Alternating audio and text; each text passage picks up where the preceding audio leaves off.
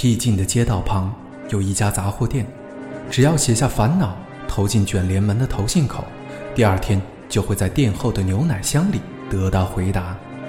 因男友身患绝症，年轻女孩静子在爱情与梦想间徘徊。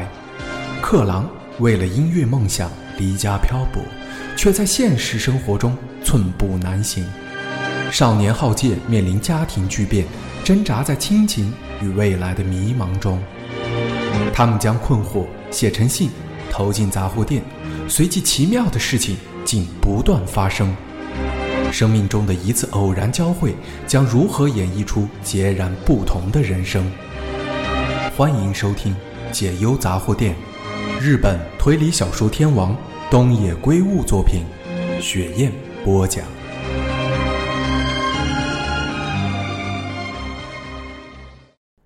一头白发烫卷的音乐评论家说：“不错啊，乐曲很清新，也唱得很好，很了不起。”克朗难掩兴奋，内心充满了期待，以为自己终于有机会成为歌手了。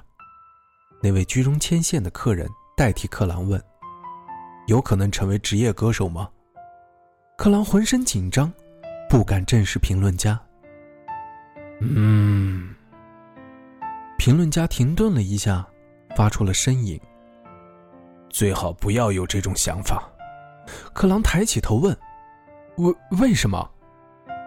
唱歌像你这么好的人太多了，如果声音有特色就另当别论，但你并没有。评论家说的直截了当，他无言以对。其实他早就知道了。那他写的曲子怎么样？我觉得很不错。在场的老板问。以外行人来说，的确很不错。评论家用没有感情的声音回答。但是很遗憾。只是这种程度而已，让人联想到现有的乐曲，也就是说，感受不到新意。评论家直言不讳，克朗因为懊恼和丢脸，感到浑身发热。自己没有才华吗？想靠音乐糊口，只是自己的一厢情愿吗？那天之后，他始终无法摆脱这些想法。一日中午过后，他走出公寓。只带了一个运动袋和西装袋，西装袋里装了向老板借的黑色西装。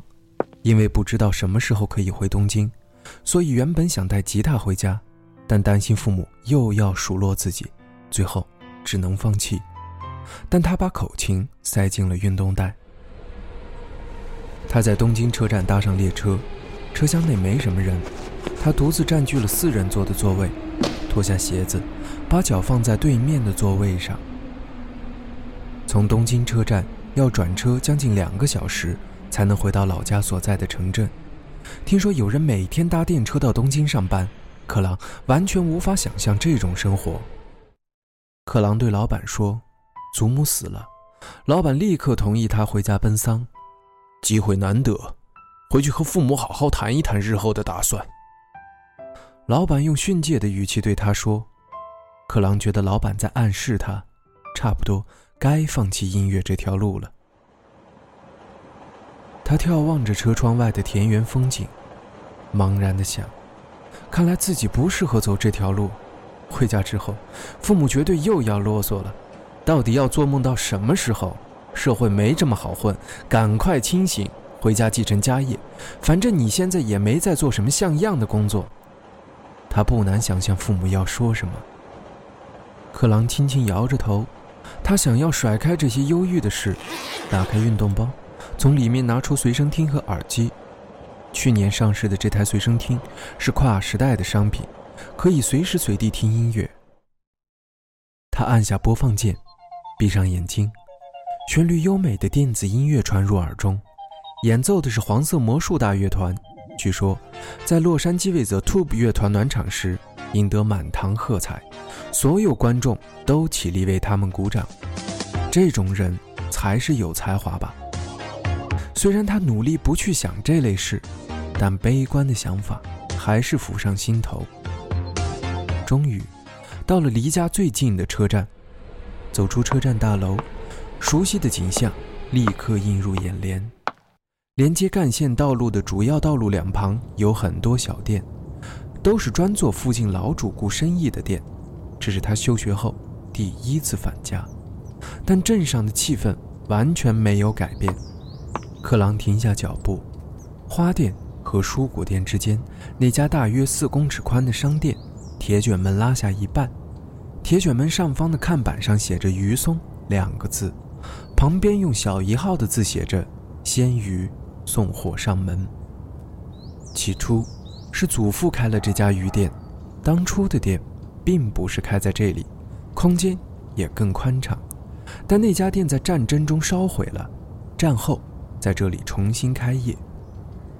克朗从铁卷门下钻了进去，店内很暗，他定睛细看，发现冷藏柜里没有鱼。这个季节，鲜鱼无法保存超过一天，剩下的鱼应该都放进冷冻库了。墙上贴着“蒲烧鳗鱼上市”的纸。熟悉的鱼腥味让他有一种怀念的感觉。克朗走进店内，里面是通向主屋的拖鞋处，主屋的拉门关着，但有光线从门缝泄了出来，里面也有动静。他深呼吸后，说了声：“我回来了。”说完之后，似乎觉得应该说午安才对。门立刻打开了，一身黑色洋装的荣美子站在那里。好久没见到他，他看起来像大人了。他低头看着克郎，重重的吐了一口气。太好了，我还以为你不回来了呢。为什么？我不是说了会想办法吗？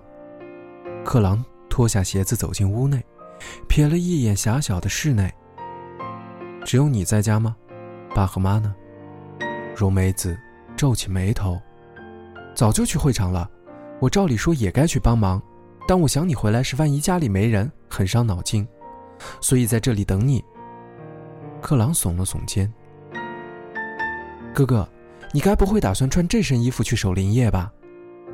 克朗身上穿着 T 恤和牛仔裤。当然不可能啊！你等我一下，我去换衣服。动作快点。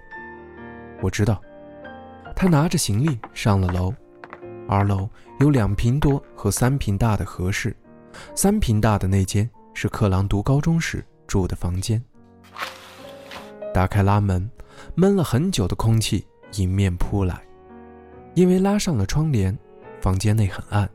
他打开了墙上的电灯开关，以前生活过的空间静静地出现在日光灯的白色灯光下。书桌上仍然装着旧型的削铅笔机。墙上的偶像海报也没有掉，书桌上放着参考书和吉他教材。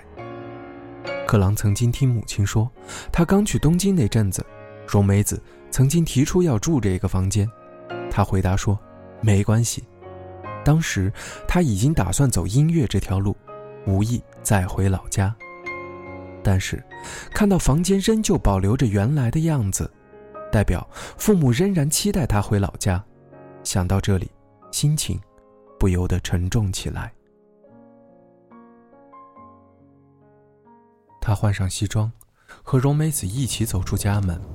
虽然已经七月了，幸好气候还很凉爽。祖母的守灵夜会场就在镇上的集会所，听说那里刚建好不久，走路大约十分钟左右。一踏进住宅区，发现周围的景象。和以前大不相同，不禁有点惊讶。听荣美子说，这里增加了不少新的居民。克朗忍不住想，原来这种地方也会渐渐发生改变的。哥哥，到底怎么样？荣美子走在路上时问。克朗虽然知道他在问什么，但故意装糊涂反问他：“什么怎么样？当然是问你对未来的打算啊。”如果真的可以靠音乐走下去也不错，问题是你有自信吗？当然有啊，如果没有，怎么可能坚持这么久？他在回答时感受到内心的不安，那是欺骗自我的感觉。我还是没有真实感，无法想象我们家的人有这方面的才华。虽然我去听过你唱歌，也觉得你很会唱，但是这和能不能当职业歌手是不同层次的问题。克朗皱起了眉头。你根本是个大外行，却说的好像很有那么一回事儿。你懂什么啊？原以为荣美子会生气，没想到她很冷静。对啊，我本来就是大外行，对音乐界一无所知，所以才会问你，到底有什么打算？既然你这么有自信，就展现一下更具体的计划，比方说，有什么规划？之后要怎样一步一步前进？什么时候可以靠音乐养活自己？正因为完全不了解这些状况，爸爸他们才会不安。我也一样啊。虽然妹妹说的完全正确，但克朗用鼻子哼了一声。如果凡事都可以这样按部就班，这个世界上就不会有人吃苦了。在本地的女子大学毕业，打算进入本地信用金库工作的人，可能无法理解吧？他在暗指荣美子，她明年春天从大学毕业。早就已经找好了工作，原本以为这次他一定会发火，没想到他只是重重地叹了一口气，用很受不了的口吻问：“哥哥，你有没有想过爸妈老了以后该怎么办？”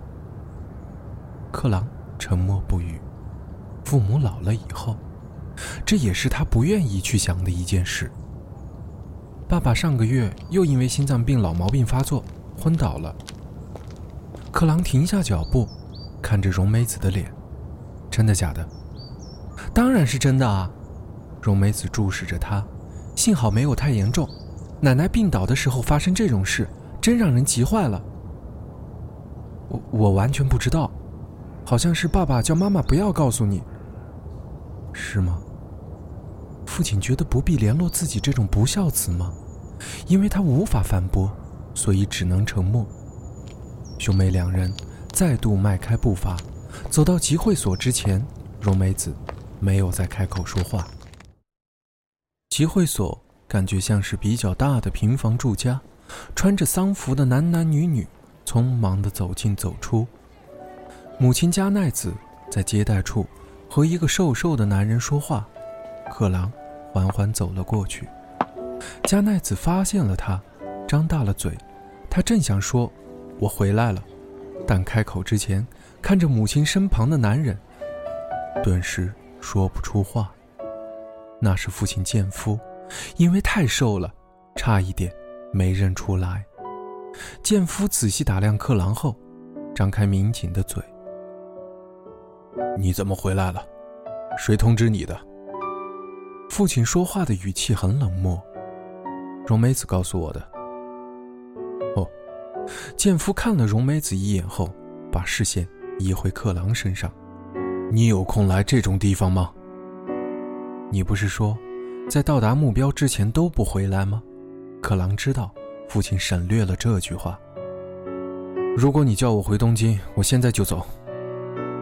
克郎，加奈子露出责备的表情。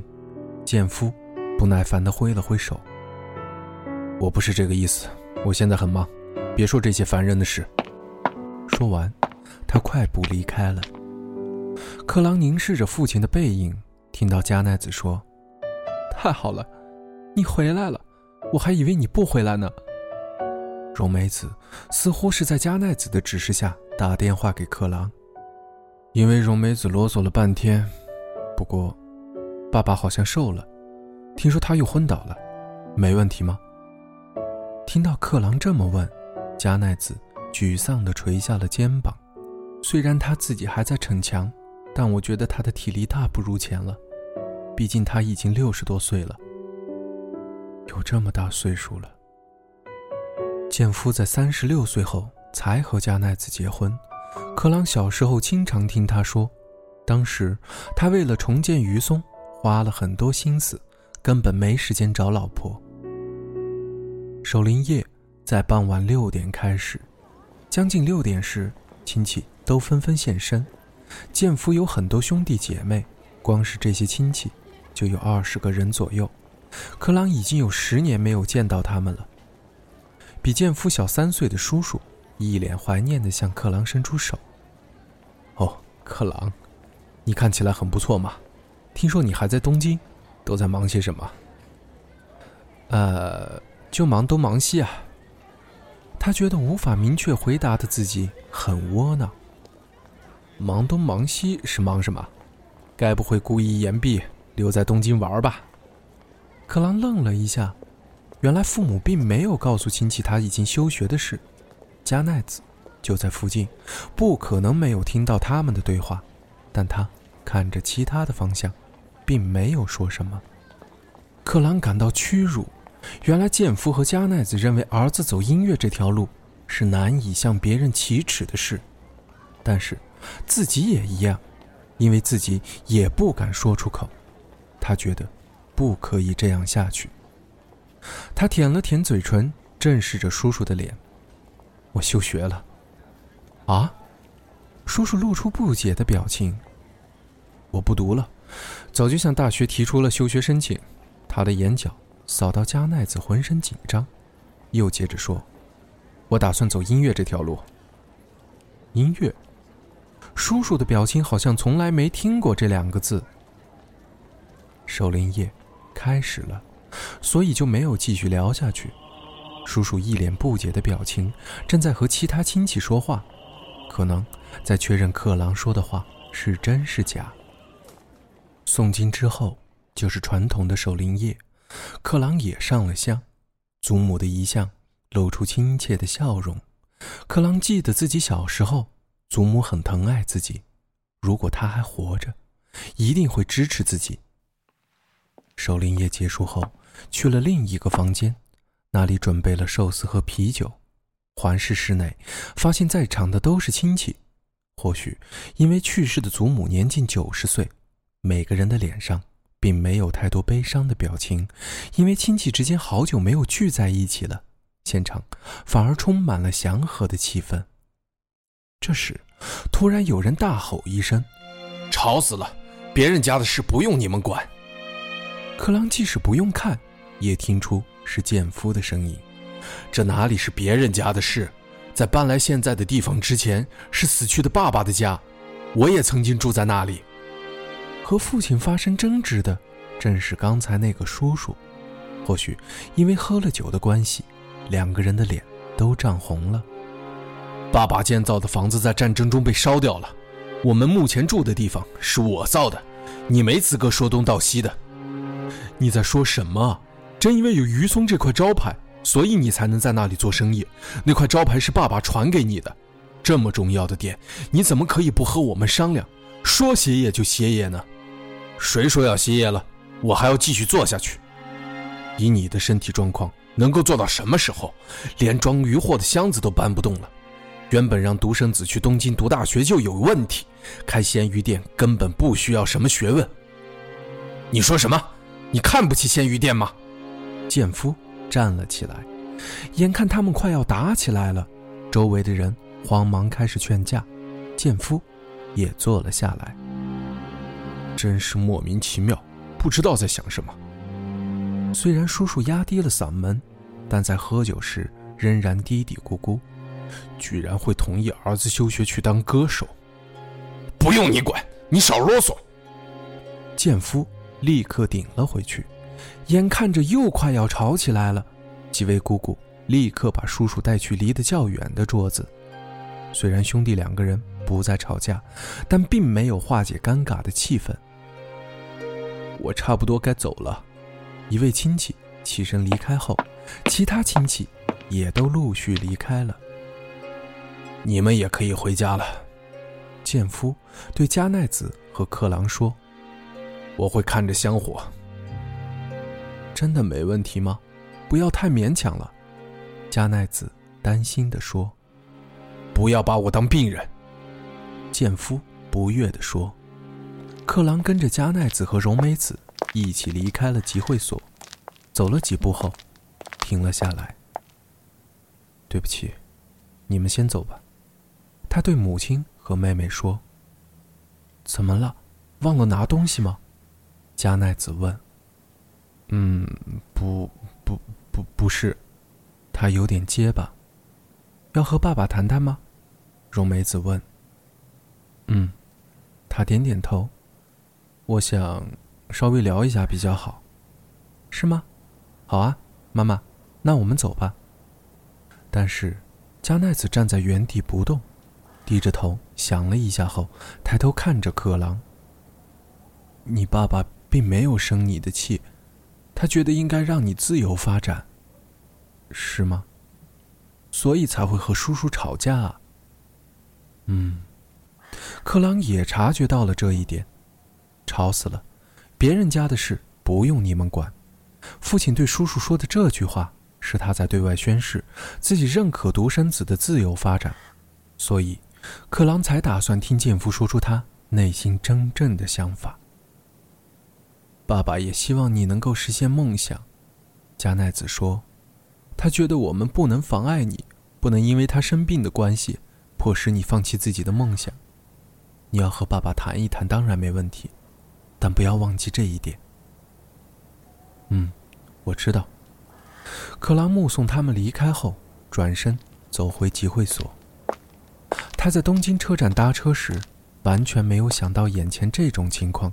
他以为父母会数落自己，亲戚也会责备自己，没想到父母挺身成为自己的挡箭牌。他不由得想起三年前父母离开自己公寓时的情景，在说服儿子失败之后，不知道他们如何转换自己的心情。集会所的灯几乎都关了，只有最后方的窗户。还亮着灯光，克朗没有走去玄关，蹑手蹑脚地走向那个窗户。玻璃窗内侧有纸拉窗，可以关起来，但如今打开了一条缝，可以看到里面的情况。欲知后事如何，我们下集再见。